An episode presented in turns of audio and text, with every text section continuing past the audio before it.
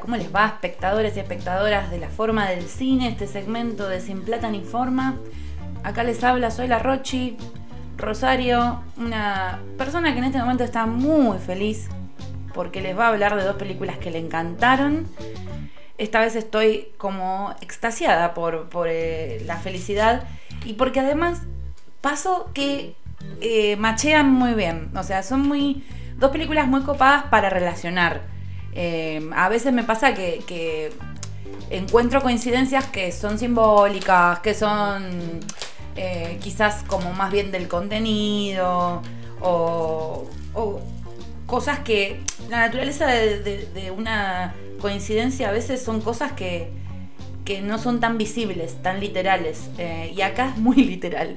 Entonces estoy muy contenta porque voy a presentar dos películas que tienen como nexo eh, coordinante y como trasfondo al gran David Cronenberg. ¿Por qué digo esto? Porque David Cronenberg cuando inventa el body horror y empieza a combinar el terror con la ciencia ficción, inventa eh, un subgénero, dos subgéneros, perdón, que en el caso de él eh, los, permanentemente los va mechando. Y también inventó, puso la semilla para que aparezca y en la Tierra su querido hijo Brandon Cronenberg, que es el director de una de estas películas que vamos a, comentar hoy. Y después es el que influenció a, una generación entera de, directores del cine de clase B, como es el caso del director de Color Out the Space, que es la película que vamos a analizar también hoy, eh, es nada más y nada menos que el no tan conocido Richard Stanley. Eh, y es un director sudafricano. Está interesante la historia, ahora les voy a contar. Y el, otro, Brandon Cronenberg, nos va a deleitar con la eh, extrañísima, sofisticada y delirante Infinity Pool. Estas son las dos películas de las que vamos a charlar hoy. Y. ¿Por qué menciono a David Cronenberg? Porque claramente está la influencia en las dos películas. Es muy visible desde el, tratamiento que hay hacia la materia. Em, esto lo podemos ver en el maquillaje, lo podemos ver en un montón de características. Vamos entonces con la actual, la más actual, que es Infinity Pool. Esta es una película que está hoy por hoy eh, al alcance de la descarga, de probablemente de los cines. Y Está protagonizada por Alexander Sasgar, que quienes no lo conocen, es de, viene de un linaje de actores muy famosos suecos. Y la hermosa, la mm, extrañísima eh, Mia Gott, que es como el nuevo enigma actoral que hay en el momento, de la cual ya estuvimos hablando largo entendido cuando hablamos de Pearl y de X. Y demás elenco, eh, una película que eh, tiene un, planteo parecido como al de White Lotus, para aquellos que vieron la serie. Eh, todo pasa en un resort, en un hotel de lujo. Y tenemos a un protagonista que es un escritor un, poquito así loser, eh, algo engreído. Y mm, tenemos a su esposa, ellos están como en una especie de meseta aparentemente en su matrimonio, no, no, parecen llevarse muy bien. Y conocen a, una pareja que también está ahí veraneando y ahí está eh, Mia Gott con su esposo. Y Mia Gott se declara fan del único libro que tiene el personaje de Alexander Sansgar publicado. Y bueno, empiezan a, a, pegar onda, como quien dice. Y un día deciden salir a pasear fuera del resort, cosa que no les recomiendan. Y ahí se mandan una magana. Pasan un día de playa, ya hay un primer acercamiento sexual entre el personaje de Mia Gott y Alexander Sansgar. Bastante interesante, truculento, raro. Eh, y a la vuelta, de noche, medio ebrios, va manejando Alexander y atropella a un lugareño. Ahí es donde surge esta cuestión de ¿qué pasa si matas a alguien en este país? ¿Y qué pasa? Te viene a buscar la ley y te dice, mira, según nuestra ley te tendríamos que matar, pero si tenés plata, podemos hacer un clon tuyo que muere en tu lugar. Este es el planteo que tiene la película sin entrar en demasiada, eh, demasiado análisis filosófico sobre qué rol cumple exactamente un, clon acá, sino más bien para mostrar la, la oscuridad de la mente humana una vez que sabes que podés hacer, cometer los más terribles eh, crímenes y, no va a tener ninguna otra consecuencia, excepto que vas a ver, te vas a ver a vos mismo morir. Bueno, un pequeño detalle, ¿no? Bueno, acá empieza toda la, magia, digamos, de la película de, Brandon. Tenemos eh, un grupo de, personajes que son como una especie de pandilla que, ya vivieron eh, el, hecho de ser, haber sido clonados y que eh, vandalizan el resort, se drogan, toman. Tenemos una Mia God que va creciendo con su desquicio, se va haciendo más poderosa a medida que el personaje de Alexander se va como debilitando y le va poniendo a prueba constantemente. Ella está como entre sensual y maternal. Eh, la película mm, tiene grandes momentos de psicodelia eh, desde lo visual. A mí me pareció fascinante el uso del color. Después me enteré que el director de fotografía es Karim Hussein, que es un director que me gusta mucho. Vi una película hace mil años de él en Mar del Plata que se llama La Velvet, que me encantó. Y bueno, parece que él es como. viene del team de directores de terror de clase B, en el que está Richard Stanley. ¡Wow! Estuve buscando y parece que hay así como una serie de películas de clase B eh, donde, donde está Stanley, que es como un compendio de historias de terror eh, crueles em, y, gore y oscuras, en una especie de gran muñol, que es como un teatro de terror naturalista. Eh, y ahí en ese grupo de directores estaba Richard y está también este Karim Hussein que le hace la foto a Infinity. Qué cosa, ¿no?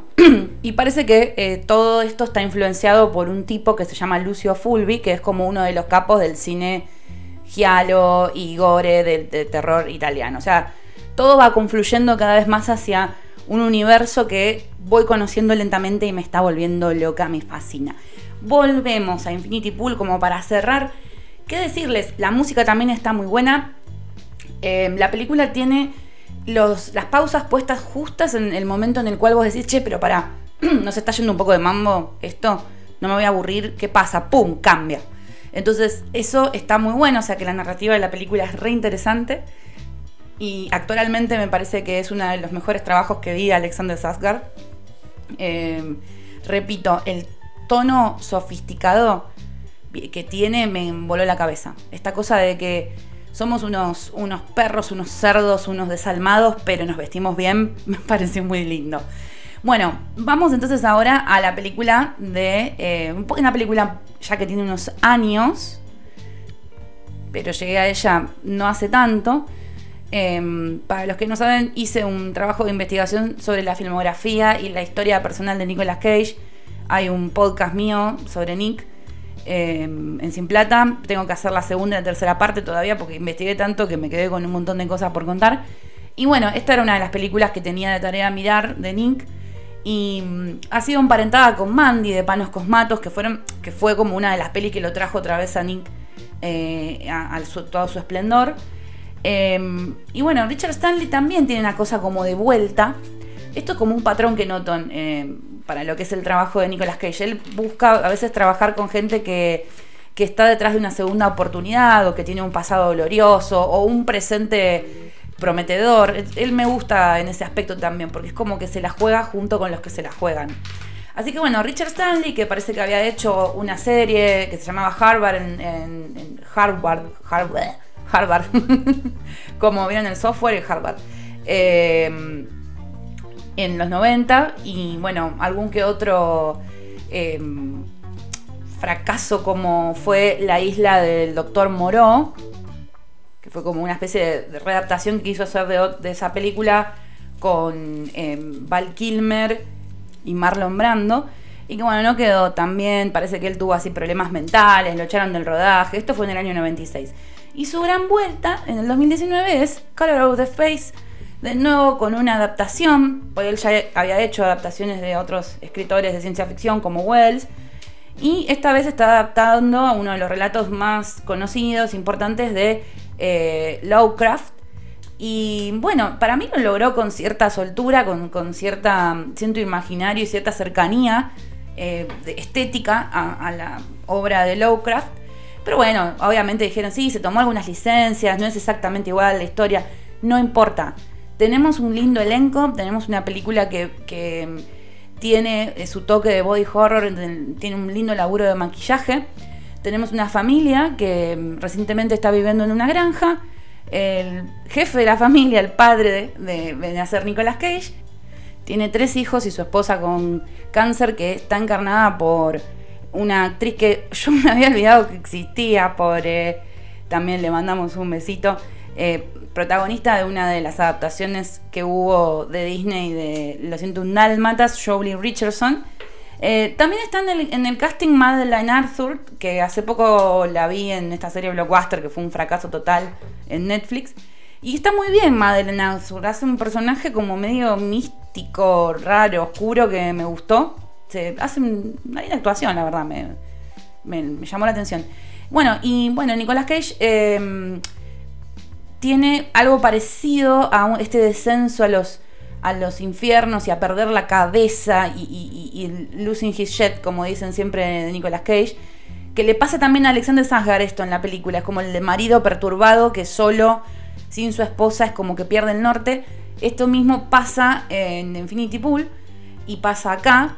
Entonces todo esto, este descenso arranca cuando hay una presencia alienígena ellos todavía no saben que es una presencia alienígena en forma de luz que cae en el eh, jardín de su, de su granja y ahí empieza todo el descontrol.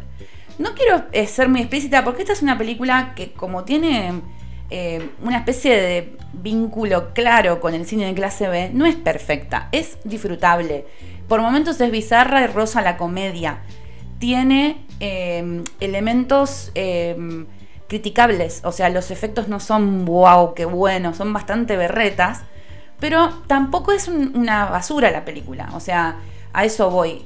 Por empezar, Nicolas Cage hace guiños a, su personaje en Vampire's Kiss, una película que él grabó en 1989, dirigido por Robert Bierman, donde él encarnaba a un, a un hombre que creía que se estaba transformando en vampiro, pero no era así. Entonces toma como los rasgos em, enloquecidos, desquiciados de ese personaje y los retoma. Hay una escena donde él empieza a revolear tomates mutantes que son muy graciosos porque, bueno, obviamente esta presencia alienígena hace que todo mute, incluyendo los estados de ánimo de, los personajes. Em, y es muy graciosa la, la, escena, sinceramente yo me sentí tan cerca de aquel Nick que alguna vez fue en los 80 que me emocionó. Así que bueno, la recomiendo.